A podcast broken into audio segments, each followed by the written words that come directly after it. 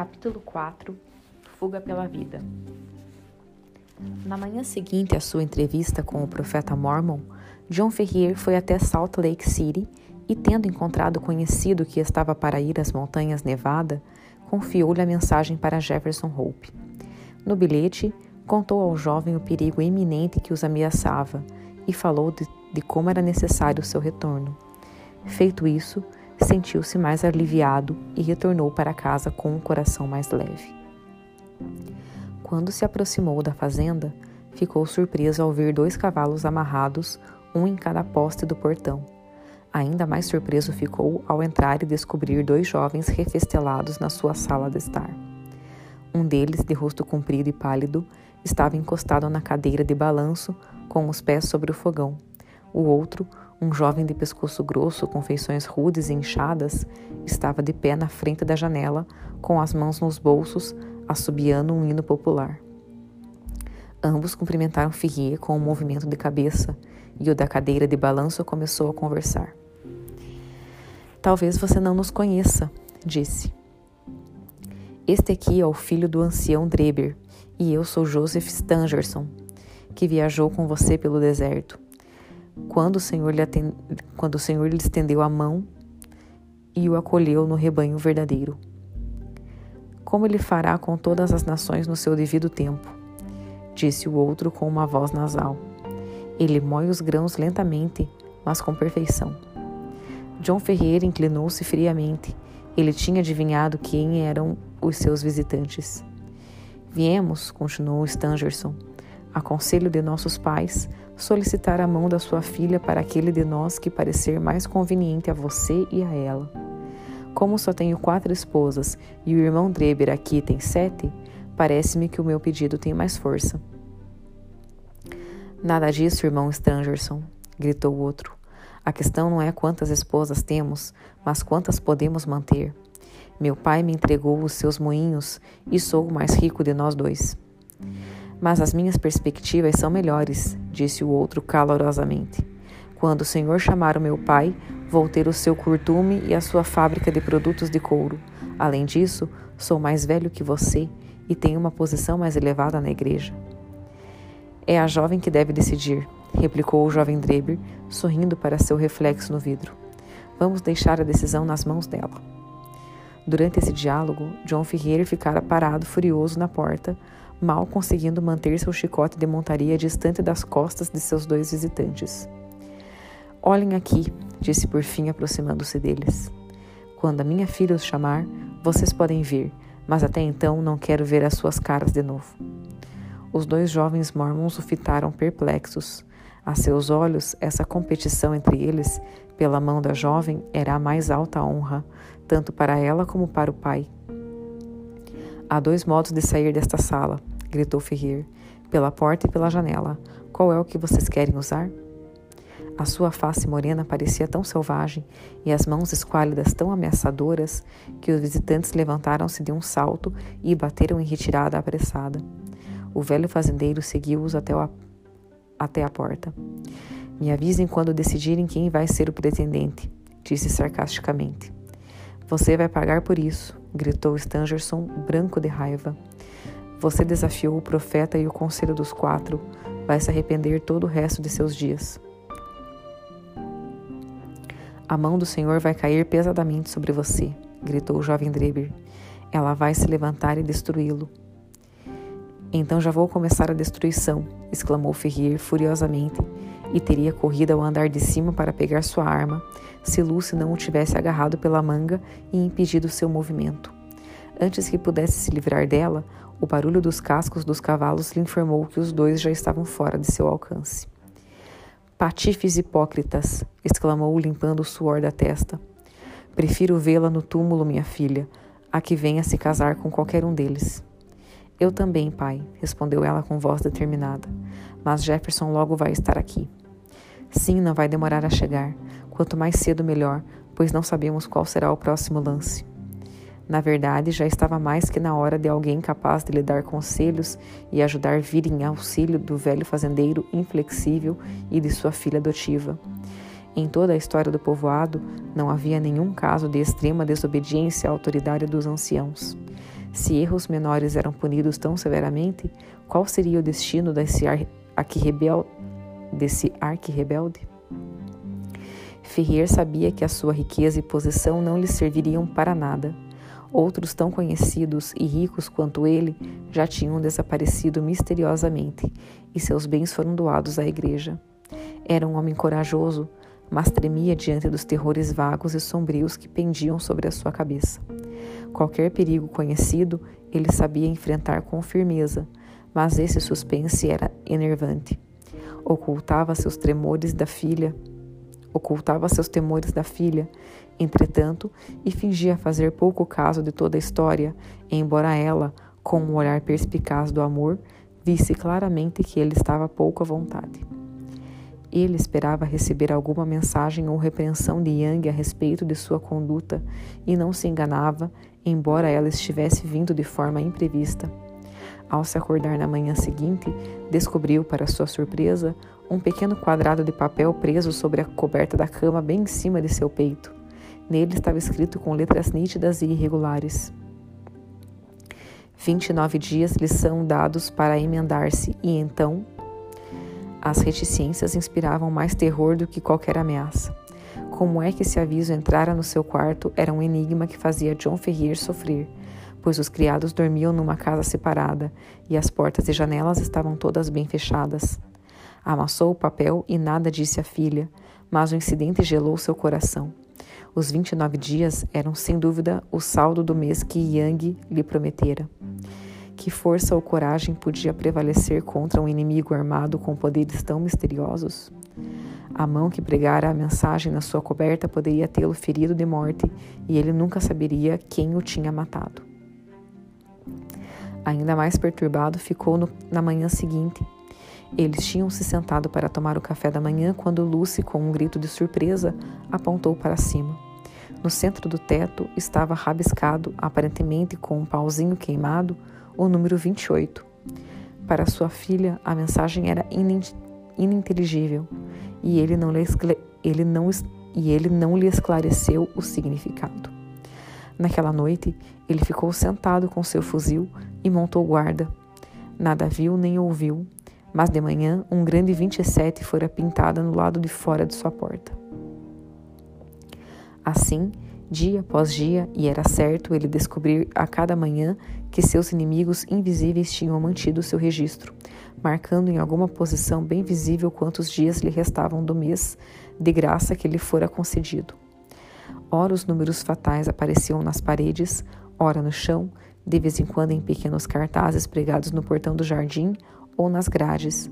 Com toda a sua vigilância, John Ferrier não conseguira não conseguia descobrir de onde vinham esses avisos diários. Um horror quase supersticioso se apoderava dele à vista dos números. Tornou-se ansioso e inquieto, e seus olhos tinham o ar preocupado de uma criatura perseguida. Agora ele só tinha uma esperança na vida, e essa era a chegada do jovem caçador de Nevada. Vinte tinham se transformado em quinze, e quinze em dez, mas não havia notícias do ausente. Um a um os números diminuíam, mas nada de sinal do jovem. Sempre que um cavaleiro passava ruidosamente pela estrada ou que um cocheiro gritava com a sua parelha, o velho fazendeiro corria ao portão, pensando que a ajuda chegara por fim. Finalmente, quando viu cinco dar lugar a quatro e quatro a três, seu coração desanimou e ele abandonou toda esperança de fuga. Sozinho e com seu conhecimento limitado das montanhas que circundavam o povoado, sabia que nada podia fazer. As estradas mais frequentadas eram rigorosamente vigiadas e guardadas, e ninguém podia passar ao longo delas sem ordem do conselho. Para qualquer lado que virasse, não parecia haver modo de evitar o golpe que pendia sobre sua cabeça. Mas o velho nunca vacilou na sua resolução de abrir mão da própria vida antes de consentir no que considerava ser a desonra de sua filha. Estava sentado sozinho certa noite, meditando profundamente sobre seus problemas e procurando em vão uma saída. Aquela manhã revelara o número 2 sobre a parede de sua casa, e o dia seguinte seria o último do período outorgado. O que iria acontecer então? Toda espécie de fantasias vagas e terríveis impregnava sua imaginação. E sua filha, O que lhe aconteceria depois que ele desaparecesse? Não havia como escapar da rede invisível que fora atirada sobre eles? Baixou a cabeça sobre a mesa e soluçou ao pensar na sua impotência. O que era isso? No silêncio, escutou o, o som suave de alguém arranhando a maçaneta. Um som muito baixo, mas distinto na calada da noite. Vinha da porta da casa. Ferreira entrou devagar no saguão e escutou com atenção. Houve uma pausa por alguns minutos e depois repetiu-se o som baixo e insidioso. Alguém estava evidentemente batendo muito suavemente numa das folhas da porta. Seria algum assassino noturno que viera executar as ordens cruéis do tribunal secreto? Ou seria algum agente marcando a chegada do último dia da trégua? John Ferrier sentiu que a morte instantânea seria melhor do que o suspense que abalava seus nervos e gelava seu coração. Dando um pulo para frente, puxou o ferrolho e abriu a porta. Lá fora tudo estava calmo e quieto. A noite era bela e as estrelas cintilavam no alto. O pequeno jardim se estendia diante dos olhos do fazendeiro limitado pela cerca e pelo portão, mas nem ali nem na estrada se via qualquer ser humano. Com um suspiro de alívio, Ferreira olhou para a direita e para a esquerda, até que, ao olhar por acaso para os pés, viu para seu espanto um homem deitado no chão, de cabeça para baixo, com os braços e as pernas bem abertos. Tão nervoso ficou com essa visão que se encostou contra a parede com a mão na garganta para reprimir sua vontade de gritar. Seu primeiro pensamento foi que a figura prostrada fosse a de um homem ferido ou moribundo, mas observando, viu que se contorcia pelo chão e entrava no saguão com a rapidez e o silêncio de uma serpente.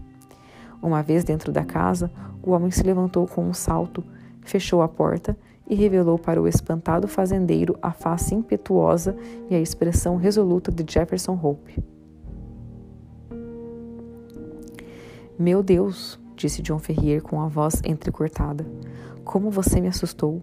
O que o levou a entrar desse modo? Me dê de comer, disse o outro roucamente. Não tive tempo de comer coisa alguma nestas últimas 48 horas. Ele se atirou sobre a carne fria e o pão que ainda estavam sobre a mesa, restos do jantar de seu anfitrião, e devorou tudo vorazmente. Lucy está bem? Perguntou, depois de ter matado a fome. Sim, ela não sabe do perigo, respondeu o pai. Ainda bem, a casa está sendo vigiada por todos os lados. É por isso que entrei me arrastando desse jeito. Eles podem ser espertos, mas não são bastante espertos para pegar um caçador de Washu. John Ferrier sentiu-se outro homem, pois via que agora tinha um aliado dedicado. Agarrou a mão rude do jovem e apertou-a cordialmente. Você é motivo de orgulho, disse. Poucos viriam partilhar nosso perigo e nossos problemas. Acertou em cheio, camarada, respondeu o jovem caçador. Tenho muito respeito por você, mas se estivesse sozinho nessa encrenca, pensaria duas vezes antes de pôr a minha cabeça nesse vespeiro. Foi Lucy que me trouxe até aqui, pois se algum mal lhe acontecer, acho que a família Hope terá um membro a menos em Utah. O que devemos fazer? Amanhã é o seu último dia, e se não agir hoje à noite, está perdido. Tem um mulo, tem uma mula e dois cavalos esperando na ravina da águia. Quanto dinheiro você tem? Dois mil dólares em ouro e cinco em notas. É o bastante. Tenho outro tanto comigo. Temos que procurar chegar a Carson City pelas montanhas. É melhor você acordar Lucy. Ainda bem que os criados não dormem na casa. Enquanto Ferreira estava ausente, preparando a filha para a viagem iminente, Jefferson Hope embrulhou todos os produtos comestíveis que encontrou num pequeno pacote e encheu uma jarra de pedra com água, pois sabia por experiência que as fontes da montanha eram poucas e muito distantes umas das outras. Mal tinha comple completado esses arranjos quando o fazendeiro retornou com a filha toda vestida e preparada para sair. O encontro entre os dois namorados foi afetuoso, mas breve pois os minutos eram preciosos e havia muito a ser feito. Temos que partir imediatamente, disse Jefferson Hope, falando numa voz baixa, mas decidida, como quem sabe do tamanho do perigo. Mas endureceu o coração para enfrentá-lo. As entradas da frente e dos fundos está, estão sendo vigiadas, mas com cautela podemos sair pela janela lateral e atravessar os campos. Uma vez na estrada, são apenas dois quilômetros até a ravina, onde os cavalos estão à nossa espera. Ao amanhecer, já estaremos a meio caminho das montanhas. E se formos barrados? perguntou Ferrier. Hope bateu na coronha do revólver que se projetava na frente da sua túnica. Se eles forem muito para nós, levaremos dois ou três juntos conosco, disse com um sorriso sinistro. As luzes dentro da casa foram todas apagadas e da janela escura Ferrier olhou para os campos que tinham sido seus e que estava prestes a abandonar para sempre mas ele já se tinha preparado há muito tempo para o sacrifício, e o pensamento da honra e felicidade de sua filha compensava qualquer pesar em relação à perda de seus bens. Tudo parecia tão pacífico e feliz, o farfalhar das árvores e o largo pedaço silencioso do seara, que era difícil perceber que o espírito da destruição se movia sorrateiro por tudo. Mas a face branca e a expressão decidida do jovem caçador revelavam que, ao se aproximar da casa, ele vira o bastante para não ter dúvidas a esse respeito. Ferrier carregava a mala do ouro e das notas. Jefferson Hope tinha as provisões minguadas e a água, enquanto Lucy levava uma pequena trouxa contendo alguns de seus bens mais preciosos. Abrindo a janela muito devagar e com muito cuidado, eles esperaram até uma nuvem escura obscurecer bastante a noite e então, um a um, passaram para o jardinzinho. Contendo a respiração e agachando-se, atravessaram a pequena extensão cambaleantes e se obrigaram perto das e se abrigaram perto da cerca, ao longo da qual seguiram até chegarem à brecha que abria para o campo de trigo. Tinham acabado de alcançar esse ponto quando o jovem agarrou seus dois companheiros e os arrastou para a sombra, onde ficaram silenciosos e tremendo. Ainda bem que a experiência nas pradarias tinha dado a Jefferson Hope ouvidos de lince.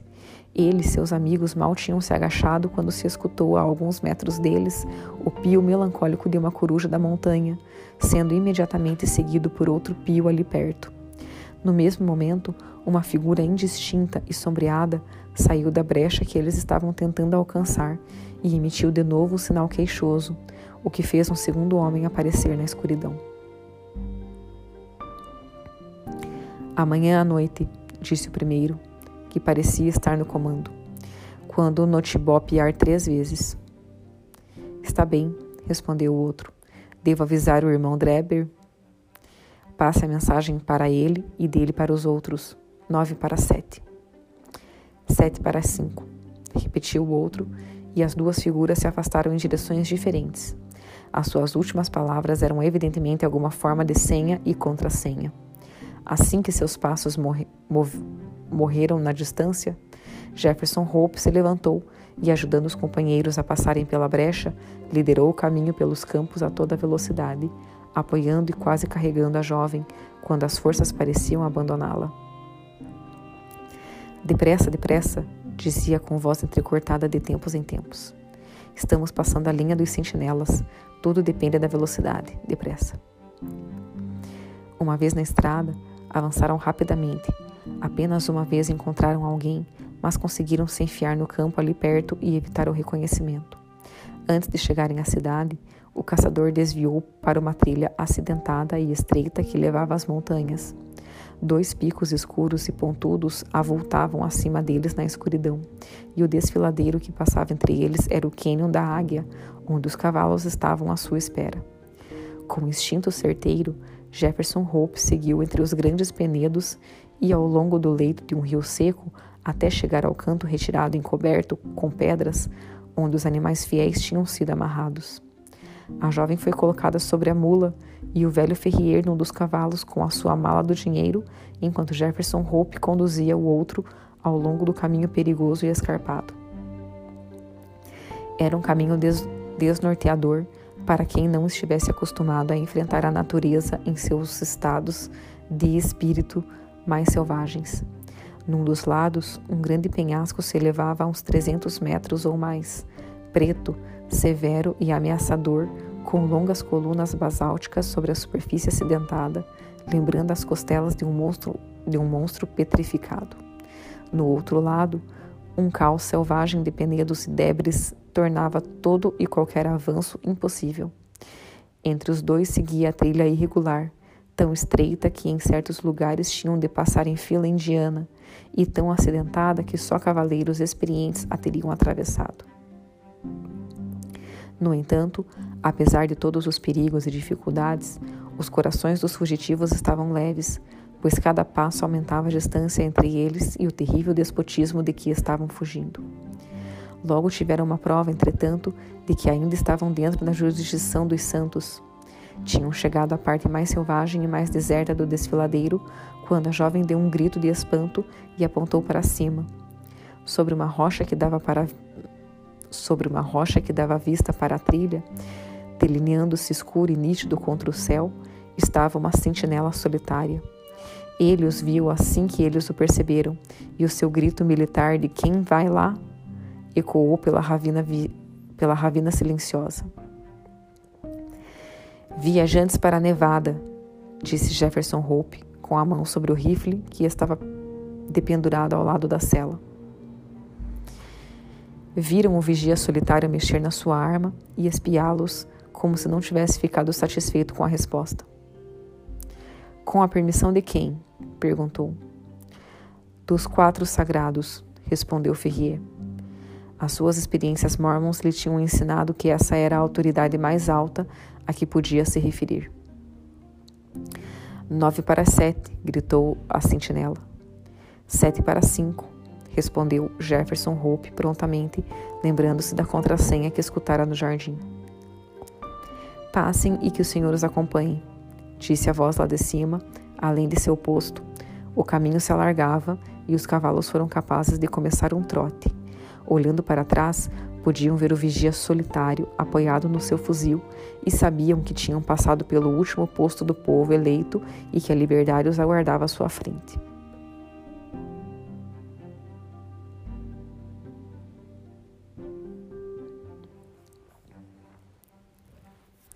Capítulo 5 Os Anjos Vingadores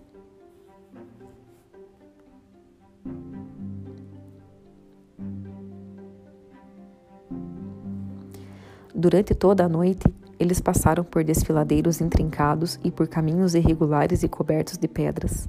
Mais de uma vez perderam o rumo, mas o conhecimento minucioso que Hope tinha das montanhas os levou a retomar a trilha de novo. Quando rompeu a manhã, uma paisagem de beleza magnífica, mas selvagem, se abriu diante dos seus olhos. Em todas as direções, os grandes picos com os cumes cobertos de neve os cercavam, espiando uns sobre os ombros dos outros para o horizonte longínquo.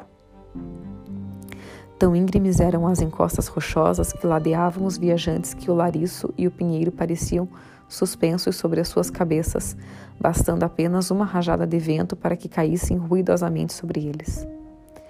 O medo não era inteiramente ilusório, pois o vale árido estava junto juncado de árvores e penedos que tinham caído dessa forma.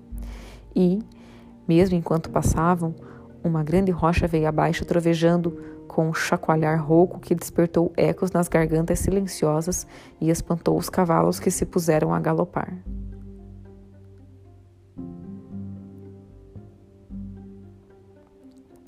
Enquanto o sol se elevava lentamente a leste do horizonte, os topos das grandes montanhas se acendiam um após o outro, como lâmpadas de um festival, até ficarem todos rosados e brilhantes. O espetáculo magnífico alegrou os corações dos três fugitivos e lhes deu novas energias.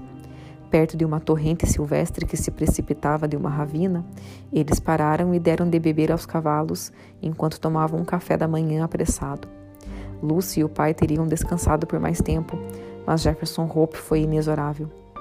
Eles já devem estar no nosso encalço a essa altura, disse. Tudo depende da nossa rapidez.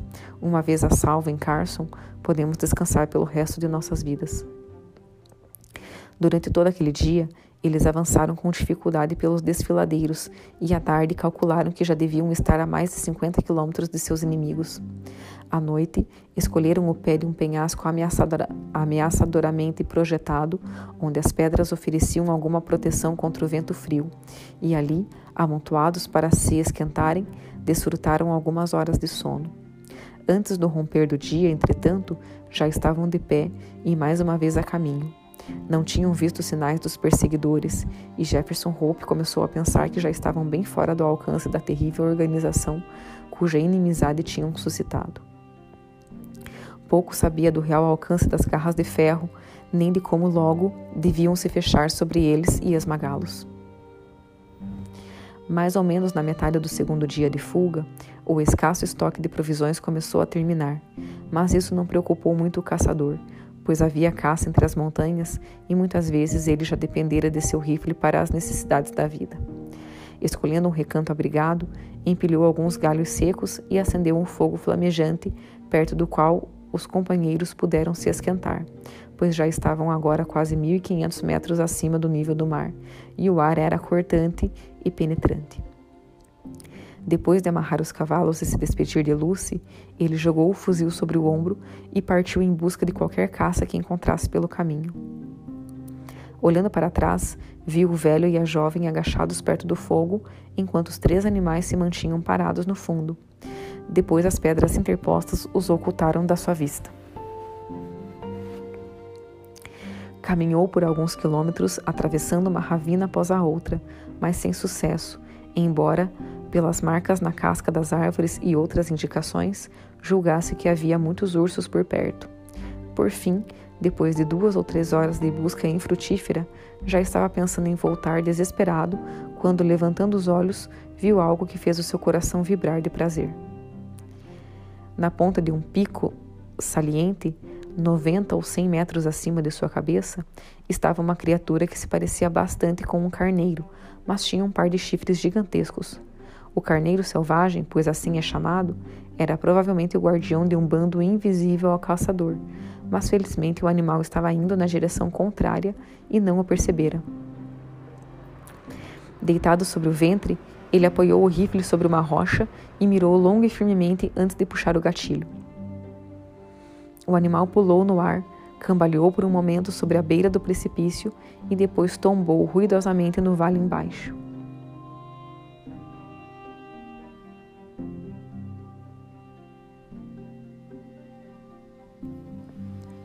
A criatura era pesada demais para ser carregada, e por isso o caçador se concentrou em cortar uma coxa e parte do flanco. Com esse troféu sobre o ombro, apressou-se em voltar sobre seus passos, pois já estava anoitecendo. Mal tinha começado, entretanto, quando se deu conta da dificuldade que o aguardava. Na sua ansiedade, ele fora muito além das ravinas que lhe eram conhecidas, e não era fácil reconhecer o caminho que tomara.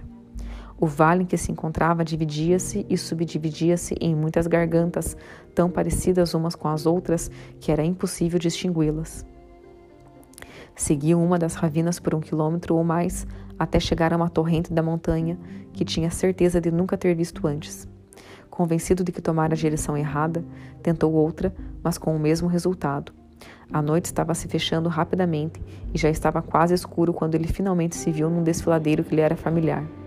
Mesmo então, não foi fácil manter-se na trilha certa, pois a lua ainda não nascera e os altos penhascos de cada lado tornavam a obscuridade mais profunda. Vergado sob o peso de sua carga e cansado de seus esforços, ele continuou aos tropeços, mantendo o ânimo com o pensamento de que cada passo o levava para mais perto de Lucy e de que trazia consigo o bastante para lhes assegurar alimento, alimento durante todo o resto da viagem. Chegara então à boca do desfiladeiro em que, tinha, em que os tinha deixado. Mesmo na escuridão podia reconhecer o contorno dos penhascos que os cercavam. Devem estar esperando ansiosamente, refletiu, pois estivera ausente durante quase cinco horas. Na alegria de seu coração, pôs as mãos em concha sobre a boca e fez a ravina ecoar um alô bem alto, sinal de que estava chegando. Fez uma pausa e esperou a resposta mas não recebeu nenhuma, exceto seu próprio grito que estrondou nas ravinas silenciosas e sombrias e voltou a seus ouvidos em inúmeras repetições. De novo ele gritou, até mais alto do que antes, e de novo não ouviu nenhum sussurro dos amigos que deixara há pouco tempo. Um terror vago e inominável o dominou, e ele seguiu em frente, freneticamente, deixando cair a preciosa caça na sua agitação. Quando virou a esquina do desfiladeiro, o lugar onde tinha acendido ao fogo entrou bem no seu campo de visão. Ainda havia ali uma pilha de cinzas em brasa, mas evidentemente o fogo não fora cuidado. O, o fogo ainda havia ali uma pilha de cinzas em brasa, mas evidentemente o fogo não fora cuidado, cuidado desde a sua partida. O mesmo silêncio mortal ainda reinava por tudo. Com o medo transformado em convicção, ele avançou correndo. Não havia nenhuma criatura viva perto dos restos do fogo. Animais, homem, jovem, todos tinham desaparecido. Era extremamente claro que um desastre terrível e repentino ocorrera durante a sua ausência. Um desastre que, que os atingiria a todos, mas não deixara vestígios atrás de si. Desnorteado e aturdido por esse golpe, Jefferson Hope sentiu sua cabeça rodar e teve de se apoiar em seu rifle para não cair. Mas ele era essencialmente um homem de ação e logo se recuperou de sua temporária, temporária impotência. Pegando um pedaço de madeira, meio queimado do fogo em brasa, soprou sobre o pau até criar uma chama e então passou a examinar o pequeno acampamento com a sua ajuda. O chão estava todo marcado pelas patas de cavalos, revelando que um grande grupo de homens a cavalo tinha alcançado os fugitivos, e a direção de seus rastros mostrava que tinham mais tarde retornado a Salt Lake City. Teriam levado de volta seus dois companheiros? Jefferson Hope quase se convenceu de que era isso o que devia ter acontecido quando seu olhar caiu sobre um objeto que fez todos os seus nervos se arrepiarem. Um pouco afastado, num dos lados do acampamento, via-se um monte baixo de terra avermelhada que certamente não estivera ali antes. Não havia como não reconhecer que se tratava de uma sepultura recém-cavada. Quando o jovem caçador se aproximou, percebeu que uma vara fora plantada sobre o monte, com uma folha de papel presa no seu forcado. A inscrição do papel era breve, mas precisa. John Ferrier, ex-morador de Salt Lake City, morreu em 4 de agosto. Desaparecera o velho forte a quem deixara há tão pouco tempo, e este era o seu epitáfio. Jefferson Hope olhou desvairado ao redor para ver se havia uma, uma segunda sepultura, mas não havia sinal de nenhuma outra. Lucy fora levada de volta pelos seus terríveis perseguidores para cumprir o seu destino original, tornar-se uma das mulheres do harém do filho do ancião. Quando o jovem, compre... Quando o jovem compreendeu a certeza desse destino e a sua impotência para impedi-lo, desejou que ele também estivesse deitado com o velho fazendeiro no seu último lugar de descanso silencioso. Porém, novamente seu espírito ativo sacudiu a letargia que nasce do desespero. Se nada mais havia para ele, podia pelo menos dedicar a sua vida à vingança. Com paciência e perseverança indômitas, Jefferson Hope possuía também o poder de um caráter vingativo inflexível, o que talvez tivesse aprendido dos índios entre os quais vivera. De pé, perto do fogo quase extinto, sentia que a única coisa que poderia mitigar a sua dor seria a punição cabal imposta pelas próprias mãos a seus inimigos. Sua vontade forte e sua energia inesgotável deveriam ser dedicados a esse único fim, determinou. Com uma face branca e sombria, voltou sobre seus passos até onde deixara cair a caça e, tendo avivado o fogo em brasa, cozinhou-o bastante para alguns dias. Fez uma trouxa com a comida e, apesar do cansaço, começou o caminho de volta pelas montanhas, seguindo o rastro dos anjos vingadores. Por cinco dias avançou com dificuldade, com os pés doloridos e cansados, pelos desfiladeiros que já tinha atravessado a cavalo. À noite jogava-se entre as pedras e tirava umas horas de sono. Mas antes do amanhecer já estava de novo a caminho. No sexto dia, alcançou o cânion da Águia, de onde tinham começado a sua malfadada fuga. Dali podia ver lá embaixo a terra dos santos. Cansado e exausto, apoiou-se sobre o rifle e brandiu ferozmente a mão esquálida contra a cidade silenciosa espalhada no vale abaixo. Enquanto olhava, observou que havia bandeiras em algumas das suas ruas principais, além de outros sinais de festividade. Ainda estava imaginando o que isso poderia significar quando ouviu o ruído de cascos de cavalo e viu um homem montado vir na sua direção. Quando chegou perto, o jovem reconheceu nele um mormon chamado Cooper, a quem prestara serviços em várias épocas. Por isso o abordou quando o cavaleiro chegou perto, com o intuito de descobrir qual tinha sido o destino de Lucy Ferrier. Sou Jefferson Hope, disse. Você deve se lembrar de mim. O Mormon olhou para ele com indisfarçado espanto. Na verdade, era difícil reconhecer nesse andarilho esfarrapado e desgrenhado, com uma face horrivelmente branca e olhos ferozes, o elegante caçador de outros tempos. Mas, tendo por fim se certificado de sua identidade, a surpresa do homem se transformou em consternação. Você é louco de vir até aqui, gritou. Corro o risco de vida se me virem falando com você. Os quatro sagrados emitiram um mandado de prisão contra você por ter ajudado os Ferreira a fugir. Não tenho medo deles nem de seu mandado de prisão, disse Hope sinceramente. Você deve saber alguma coisa dessa história, Cooper. Eu lhe peço por tudo que lhe seja caro que me responda algumas perguntas. Sempre fomos amigos. Pelo amor de Deus, não me recuse as respostas. O que é? perguntou o Mormon um pouco à vontade. Rápido, as pedras têm ouvidos e as árvores têm olhos. O que aconteceu a Luz Ferrier? Ela se casou ontem com o jovem Dreber, Firme, homem, firme. Quase não tem mais vida em você. Não se importe comigo, disse Hope fracamente. Fracamente. Ele estava branco até nos lábios e se deixara cair sobre a pedra contra a qual estivera apoiado. Você disse casada? Casou-se ontem. Essa é a razão de todas aquelas bandeiras na Endowment House. Houve uma discussão entre o jovem Dreber e o jovem Stangerson sobre quem deveria se casar com a moça. Os dois participaram do grupo que os perseguiu, mas foi Stangerson que matou o pai, o que parecia transformá-lo no melhor pretendente. Mas, quando discutiram a questão no conselho, o grupo de Dreber foi mais forte. Por isso, o profeta lhe concedeu a moça. Mas ninguém vai tê-la por muito tempo, pois vi morte na sua face ontem. Ela mais parece um fantasma que uma mulher. Está de partida? Sim, estou de partida, disse Jefferson Hope, que se levantara da pedra. A sua face poderia ter sido talhada em mármore, tão dura e decidida era a sua expressão, enquanto os olhos brilhavam com uma luz funesta.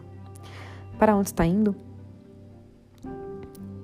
Não importa, respondeu, e jogando a arma sobre o ombro, partiu pela garganta e se embrenhou no coração das montanhas até os antros dos animais selvagens. Entre todos eles, não havia nenhum tão feroz e perigoso quanto ele próprio. A predição do Mormon se cumpriu. Fosse a morte terrível do pai ou os efeitos do casamento odioso a que fora forçada, a pobre Lucy nunca mais levantou a cabeça, mas definhou e morreu no espaço de um mês. O marido beberrão, que se casara com ela principalmente por causa das propriedades de John Ferrier, não aparentou sentir nenhum grande sofrimento com sua perda, mas as outras mulheres do harém choraram a sua morte e a velaram na noite antes do enterro, conforme o costume mormon. Estavam agrupadas ao redor do esquife nas primeiras horas da manhã, quando, para seu inexprimível medo e espanto, a porta se abriu e um homem de aparência selvagem e crestada, as roupas sem farrapos, entrou na sala sem um olhar nem uma palavra para as mulheres amedrontadas, foi até a figura branca silenciosa que outrora encerrara a alma pura de Lucy Ferrier. Inclinando-se sobre ela, pressionou os lábios com reverência sobre a testa fria e depois, pegando a mão, tirou a aliança do dedo. Ela não vai ser enterrada com isso, gritou com uma rosnadela feroz, e antes que o alarme pudesse soar, desceu a escada aos pulos e desapareceu. Tão estranho e breve foi o episódio que os presentes talvez tivessem experimentado certa dificuldade em acreditar no que viram ou em persu persuadir as outras pessoas da veracidade do seu relato, não fosse o fato inegável de que a aliança de ouro, que indicava a condição de noiva da morta, desaparecera. Durante alguns meses, Jefferson Hope se demorou entre as montanhas, levando uma estranha vida selvagem e nutrindo em seu coração o desejo violento de vingança que o possuía. Contavam-se histórias na cidade sobre a figura estranha que era vista rondando os subúrbios e que frequentava as gargantas solitárias das montanhas. Certa vez, uma bala passou assobiando pela janela de Stangerson e se achatou sobre a parede a uns 30 centímetros do próprio. Em outra ocasião, quando passava sob um penhasco, uma grande pedra caiu em cima de Dreber e ele só escapou de uma morte terrível porque se jogou no chão. Os dois jovens mormons não tardaram em descobrir a razão desses atentados às suas vidas e lideraram repetidas expedições às montanhas na esperança de capturar ou matar seu inimigo, mas sempre sem sucesso. Então adotaram a precaução de nunca sair sozinhos ou depois do anoitecer e de ter guardas vigiando as suas casas. Depois de certo tempo, puderam relaxar essas medidas, pois não se ouvia mais falar de seu adversário, que também deixara de ser visto, e eles esperavam que o tempo tivesse amainado seu desejo de vingança. Longe disso, o desejo, se é que se pode dizer tal coisa, tinha aumentado. A mente do caçador era de uma natureza dura, inflexível, e a ideia predominante de vingança dele se apoderara tão completamente que não sobrava espaço para nenhuma outra emoção. Mas ele era, acima de tudo, prático. Logo compreendeu que até a sua constituição de ferro não suportaria a tensão incessante a que estava sendo submetida. A exposição às intempéries e a falta de comida saudável estavam minando as suas forças se morresse como um cão entre as montanhas, o que seria da sua vingança? E essa morte era certa se persistisse naquela linha de ação. Sentiu que era, sentiu que era fazer o jogo do inimigo. Por isso, relutantemente, retornou às velhas minas de Nevada para ali recuperar a sua saúde e juntar o dinheiro que lhe permitisse perseguir o seu objetivo sem privações. A sua intenção fora se ausentar por um ano no máximo, no máximo, mas uma combinação de circunstâncias imprevistas impediu que deixasse as minas durante quase cinco anos. Ao fim desse período, entretanto, a lembrança das suas afrontas e o seu desejo de vingança eram tão agudos como aquela noite memorável em que se vira ao lado da sepultura de John Ferrier. Disfarçado e com um nome falso, retornou a Salt Lake City sem se preocupar com o que poderia lhe acontecer, desde que conseguisse o que sabia ser justiça. Na cidade descobriu que más notícias o aguardavam. Ocorrera um cismo entre o povo eleito uns meses antes, quando alguns dos membros mais jovens tinham se rebelado contra os anciãos, e o resultado fora a secessão de um certo número dos descontentes que tinham deixado Utah para se tornar pagãos. Entre esses estavam Dreber e Stangerson, e ninguém sabia para onde tinham ido. Boatos diziam que Dreber conseguira converter uma grande parte de suas propriedades em dinheiro e partira rico, enquanto seu companheiro Stangerson estava relativamente pobre, mas não havia nenhuma pista quanto ao seu paradeiro. Muitos homens, por mais vingativos que fossem, teriam abandonado toda ideia de vingança em face de tais dificuldades. Mas Jefferson Hope nunca desanimou nem por um momento.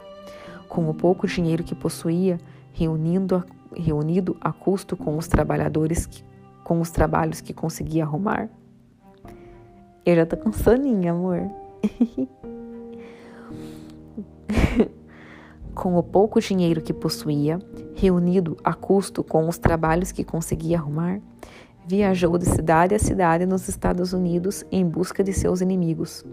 Saía ano, entrava ano, seu cabelo preto se tornou grisalho, mas ainda assim ele continuava a perambular um cão de caça humano, com a mente fixa no único objetivo a que dedicara toda a sua vida. Por fim, a sua perseverança foi recompensada. Foi apenas o vislumbre de um rosto numa janela, mas aquele único vislumbre lhe informou que Cleveland, em Ohio, continha os homens que estavam perseguindo. Retornou a seu quarto miserável com seu plano de vingança todo arquitetado. Aconteceu, entretanto, que Dreber, olhando da janela, reconhecera o vadio na rua e lera assassinato em seus olhos. Apressou-se a se apresentar perante um juiz da paz, acompanhado de Stangerson, que se tornara seu secretário particular, para notificar que estavam em perigo de vida por causa do ciúme e ódio de um antigo rival. Naquela noite, Jefferson Hope foi preso e, não podendo encontrar quem lhe prestasse fiança, ficou detido por algumas semanas. Quando por fim o liberaram, foi só para descobrir que a casa de Dreber estava deserta e que ele e seu secretário tinham partido para a Europa. Mais uma vez o Vingador fora derrotado e mais uma vez o seu ódio concentrado o levou a continuar a perseguição. Faltava-lhe o dinheiro, entretanto, e por algum tempo ele teve de voltar a trabalhar, poupando cada dólar para a sua próxima viagem.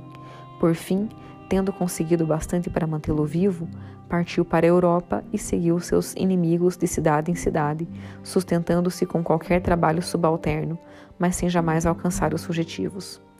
Quando chegou a São Petersburgo, eles tinham partido para Paris, e quando os seguiu até essa cidade, ficou sabendo que acabavam de partir para Copenhague.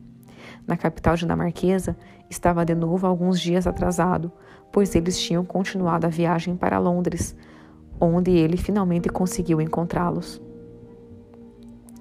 Quanto ao que ali ocorreu, o melhor que podemos fazer é citar o próprio relato do velho caçador, como está devidamente registrado no diário do Dr. Watson, a quem já devemos tantos favores.